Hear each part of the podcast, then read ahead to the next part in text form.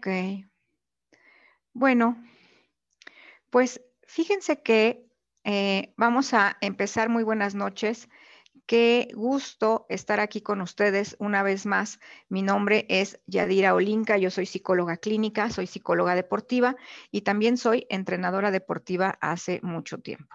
Bueno, el tema que hoy nos compete se llama ansiedad y estamos hablando acerca de esa ansiedad en específico que nos trae en este momento la pandemia. Primero que nada, nosotros tenemos que comprender exactamente de qué se trata la ansiedad, qué es la ansiedad y por qué me presenta graves problemas. ¿Ok?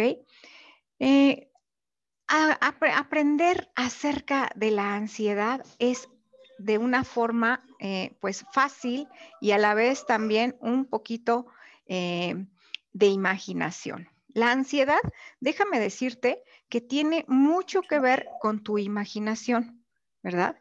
Tiene muchísimo que ver con tu cerebro. Entonces, hoy vamos a dar un viajecito muy rápido a, que, a lo que nosotros, eh, a lo que realmente es la ansiedad y lo que nosotros a veces entendemos por ansiedad. Muchas veces nosotros decimos, eh, es que estoy ansioso, tengo ansiedad. Eh, me, volví una persona ansiosa o lo usamos como, como adjetivo, ¿verdad? Para calificar a, algunas personas, pues que se mueven mucho, que no sé, que de repente eh, hacen las cosas muy rápido, que pueden ser incluso, lo ven como un sinónimo de ser aprensivo, ¿verdad? Entonces, en realidad, ¿qué es la ansiedad? Bueno, déjenme decirle, decirles que la ansiedad es algo que es de manera natural en nuestro cuerpo, ¿sí? Eh, hay dos cosas que nosotros también confundimos mucho. Una es el estrés y la otra es la ansiedad. Son parecidas, pueden estar al mismo tiempo eh, juntas, pero también tienen ciertas diferencias. Cada una es distinto. Eh, la ansiedad es una sensación de que las cosas están mal, de que algo va a pasar, algo malo va a pasar.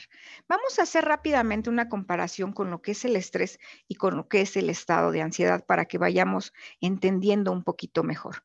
El estrés es un estado también que vas a sentir en tu cuerpo, es un estado natural que es benéfico en ciertas cantidades, en cierta cantidad, en cierta medida.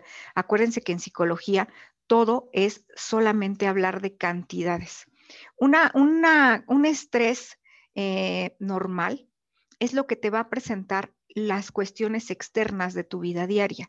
El estrés se caracteriza por lo externo. Por ejemplo, tu trabajo, por ejemplo, em, el tiempo que haces en el tráfico, por ejemplo, en este momento la pandemia, ¿sí? Por ejemplo, el estar guardado en una, en tu casa, ¿sí?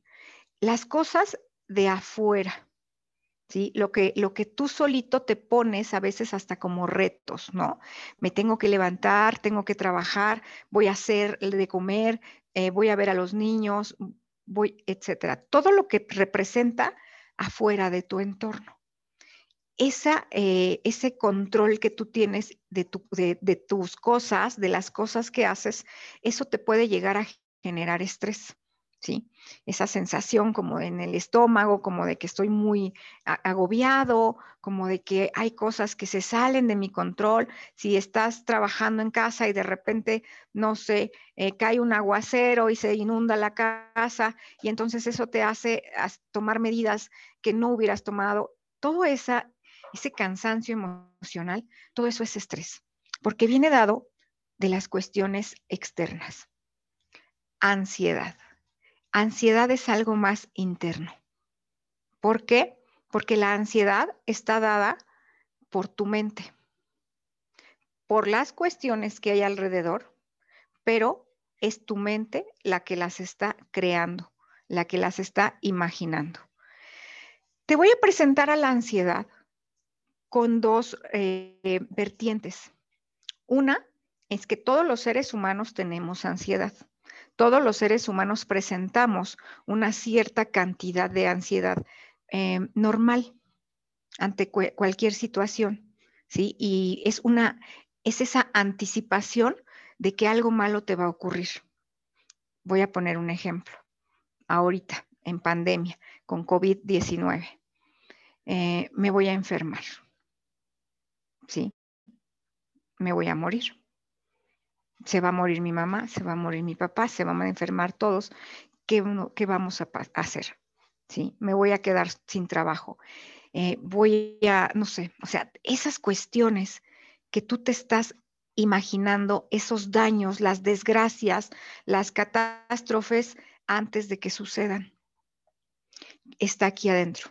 Son pensamientos intrusivos que llegan de pronto que se van a hacer mayores conforme las cuestiones de afuera eh, empiecen a suceder. Por ejemplo, al ver que me puedo llegar a enfermar o que empiezo a enfermar de COVID. Inmediatamente me voy a la peor catástrofe, me voy a morir. ¿Sí? Se va a enfermar mi mamá, se va a enfermar mi papá. Eh, imágenes en tu cerebro, pensamientos desproporcionados, ¿sí? catastróficos, completamente catastróficos, que vienen acompañados de un futuro incierto. ¿sí? Eh, son esos y que aparte te causan ese sentimiento de, disforia, de, malestar, ¿sí? Que, y que aparte trae síntomas propios, ¿sí? Síntomas eh, que tú llegas a, sentir en tu cuerpo, como puede ser la falta de aire, que ya de por sí es un síntoma de COVID, pero entonces se aúna a la cuestión ansiedad. Puede ser una opresión en el pecho, puede ser eh, cosquilleos en las manos, puede ser taquicardias, puede ser eh, sudoraciones, dolor de estómago, ¿sí? Esas son algunas de las sintomatologías de la ansiedad. Entonces, imagínate este escenario. Estás enfermo, tienes un virus en tu cuerpo que está tratando de luchar eh, tu cuerpo contra él y aparte tú con tus pensamientos también estás atacando a tu cuerpo. Entonces, la somatización se multiplica. ¿Sí? Normal, por supuesto. Déjame decirte que la ansiedad es muy creativa porque te trae tantos pensamientos a la vez y todos, todos son catastróficos. ¿sí? Te puede bombardear con un montón de imágenes, con un montón de pensamientos eh, al mismo tiempo, una cantidad enorme de pensamientos. Es demasiado creativa, puede, puede alterarte por completo, pero lo que lo provoca siempre, siempre, siempre es el miedo, la sensación de temor. La ansiedad es muy creativa para desarrollarse, pero muy poco creativa para lo que la hace activarse. La única cosa que hace activar a la ansiedad es el miedo. ¿sí? Es lo único. No hay ansiedad por otro tipo de emoción. Siempre hay un miedo detrás. Eh, ¿Por qué hay personas que son más ansiosas que otras? Ay, ustedes perdonen a mis perros, es que tengo aquí un zoológico. Quien me conoce lo sabe. Bueno, ¿por qué hay personas que son más ansiosas que otras. Bueno, la ansiedad viene de tu nivel de activación cerebral. ¿Sí? Por ejemplo, eh, ¿a qué me refiero con ese nivel de activación cerebral? A la cantidad de neuronas que están trabajando al mismo tiempo. Hay algunas personas que ya tienen de fábrica un rasgo de ansiedad. O sea, hay personas que vienen ya con un gen o una cantidad de, actividad cerebral específica que nos da un rasgo, una ansiedad rasgo, o sea, una ansiedad que ya viene contigo, que es parte de ti. A ver si tú te identificas con este tipo de personas. Yo casi estoy segura que sí, ¿sí? Porque eh, todos los pacientes que yo tengo, todas las personas del deporte que, tienen, tengo a bien que confíen en mí para ser mis pacientes, eh, son del tipo ansioso. ¿Por qué? Porque tus neuronas, imagínate, vamos a hacer un viaje hacia tu cerebro. tus neuronas se conectan unas con otras. Todo el mundo tiene una cantidad de conexiones eh, neuronales de manera motora, y o sea, unas son eléctricas, las motoras son eléctricas, y las, eh, hay algunas que son químicas, que son nuestros neurotransmisores. Creo que más o menos todos tenemos una pequeña idea de lo que estoy, de lo que estoy diciendo. Cuando tú te mueves, generas una cantidad importante de sinapsis cerebral, que es esa conexión que hay entre neurona y neurona. Entonces, para un solo de tus movimientos, para correr, por ejemplo, para caminar, para eh, hacer ejercicio, hay miles de neuronas conectándose unas con otras. Si hacemos, por ejemplo, ejercicios de coordinación, esas neuronas empiezan a hacer conexiones también. Eh, pasa lo contrario con una persona que es sedentaria, que no tiene esa cantidad de surcos neuronales o de conexiones porque no se mueve. ¿Sí? Entonces vamos a hacer como un, pequeño, una pequeña comparación. Imagínate el cerebro de una persona que todo el tiempo está en movimiento, que hace ejercicio, que entrena, que corre, que, que idea cosas. ¿Sí? Ahí vamos a la siguiente parte. No nada más el movimiento genera actividad cerebral, también los pensamientos. Las personas con una creatividad alta, ¿sí? que siempre están creando cosas, que siempre están imaginando escenarios, que por ejemplo los deportistas, que tienen un alto nivel de visualización, nos estamos visualizando ganando el trofeo, ganando la, medalla, corriendo no sé cuántos kilómetros. Aquellos que son entrenadores, pues están imaginándose jugadas, están imaginándose clases, están imaginándose nuevos ejercicios. Imagina esa cantidad de pensamientos al mismo tiempo. ¿Sí? Aparte, estás disfrutando al hacer el movimiento, estás pensando. La gente que tiene ese nivel de actividad cerebral es como un arbolito de Navidad. Yo les digo a mis pacientes, me los imagino como un arbolito de Navidad encendido a todo lo que da con esa cantidad de pensamientos al mismo tiempo. La creatividad es la que hace, a ver, eh, la creatividad es la que hace que haya una mayor cantidad de eh, neuronas al mismo tiempo moviéndose. Ay, perdonen ustedes el escándalo. Cuando una persona es muy creativa, entonces, de manera casi inequívoca, va a tener el rasgo de ansiedad. Solamente que la misma creatividad la va a volver en su contra, porque va a empezar a crear imágenes, escenarios catastróficos. ¿Sí? Entonces, esa misma creatividad puede, es como si, si voltearas ese superpoder que tienes para imaginar, para crear miles de cosas, lo voltearas y te atacaras a ti mismo, ¿sí? No siempre son deportistas, pueden ser, eh, no sé, que se dediquen a la cultura, puede ser gente que se dedique a cocinar, puede ser gente que se dedique a pintar, a escribir. Creatividad cantidad enorme de pensamientos. La mayoría de las personas creativas también son introspectivas. Están más tiempo aquí adentro que acá afuera. ¿Sí? Puede ser que socialicen. Perfecto. Puede ser que tengan amigos, muchos.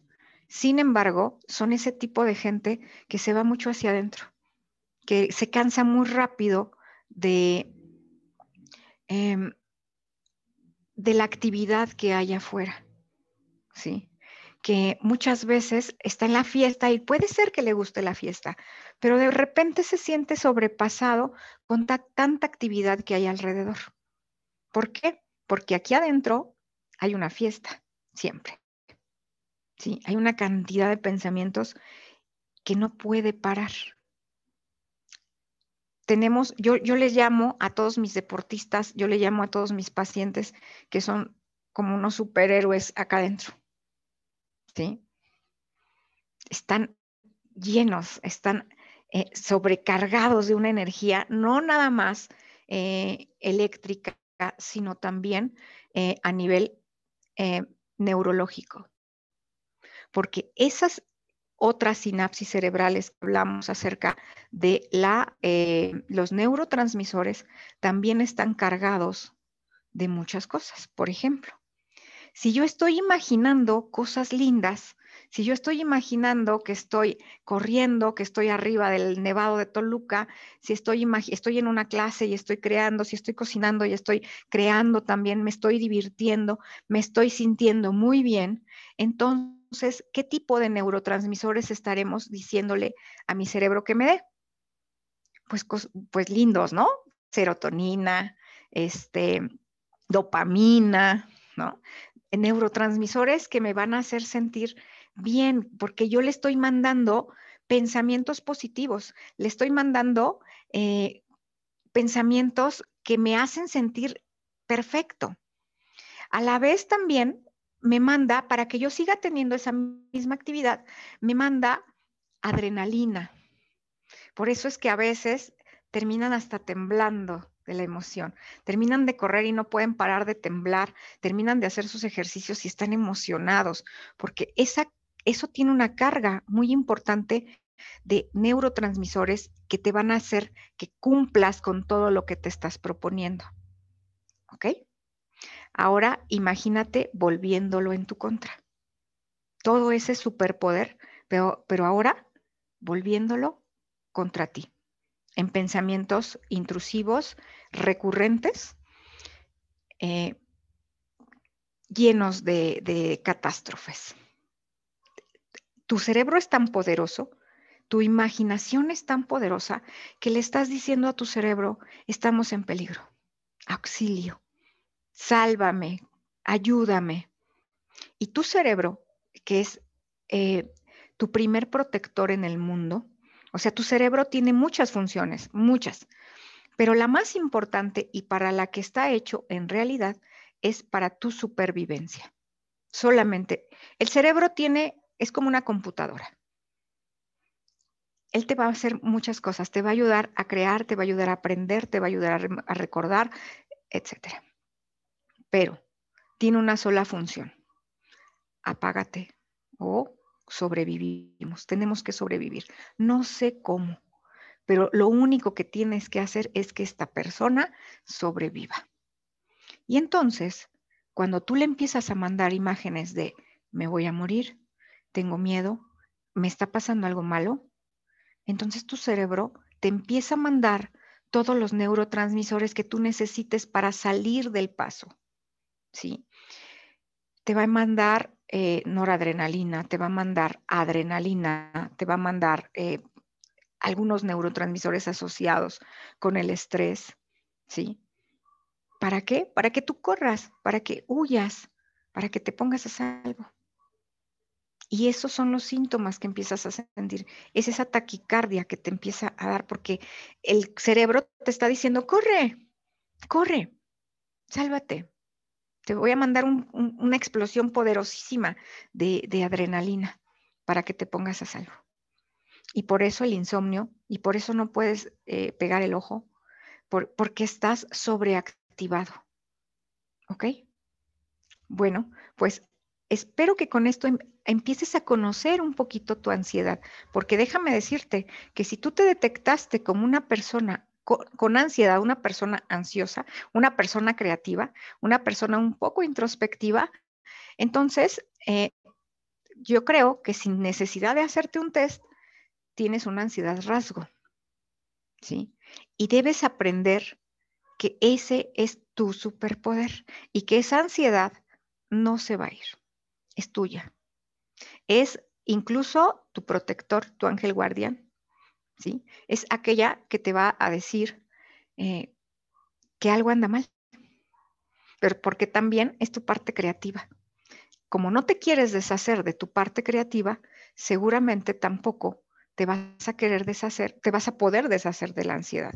Vienen pegadas, ¿sí? Es una y aceptar a la otra, ¿sí? No te vas a poder deshacer de ella.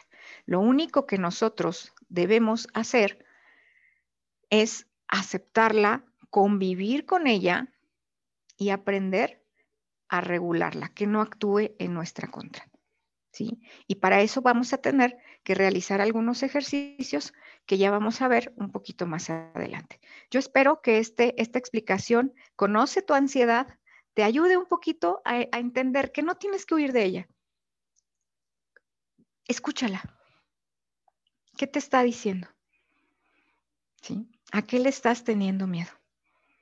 Y trata de sobreponerte un poquito a ella. ¿Con qué? Con, evidencias. Si te dice, me voy a morir, tengo miedo, me voy a morir, presenta la evidencia.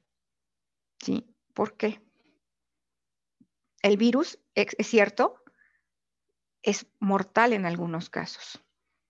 Preséntale tu propia evidencia. Bueno, en este momento, ¿qué temperatura tengo? ¿Qué oxigenación tengo?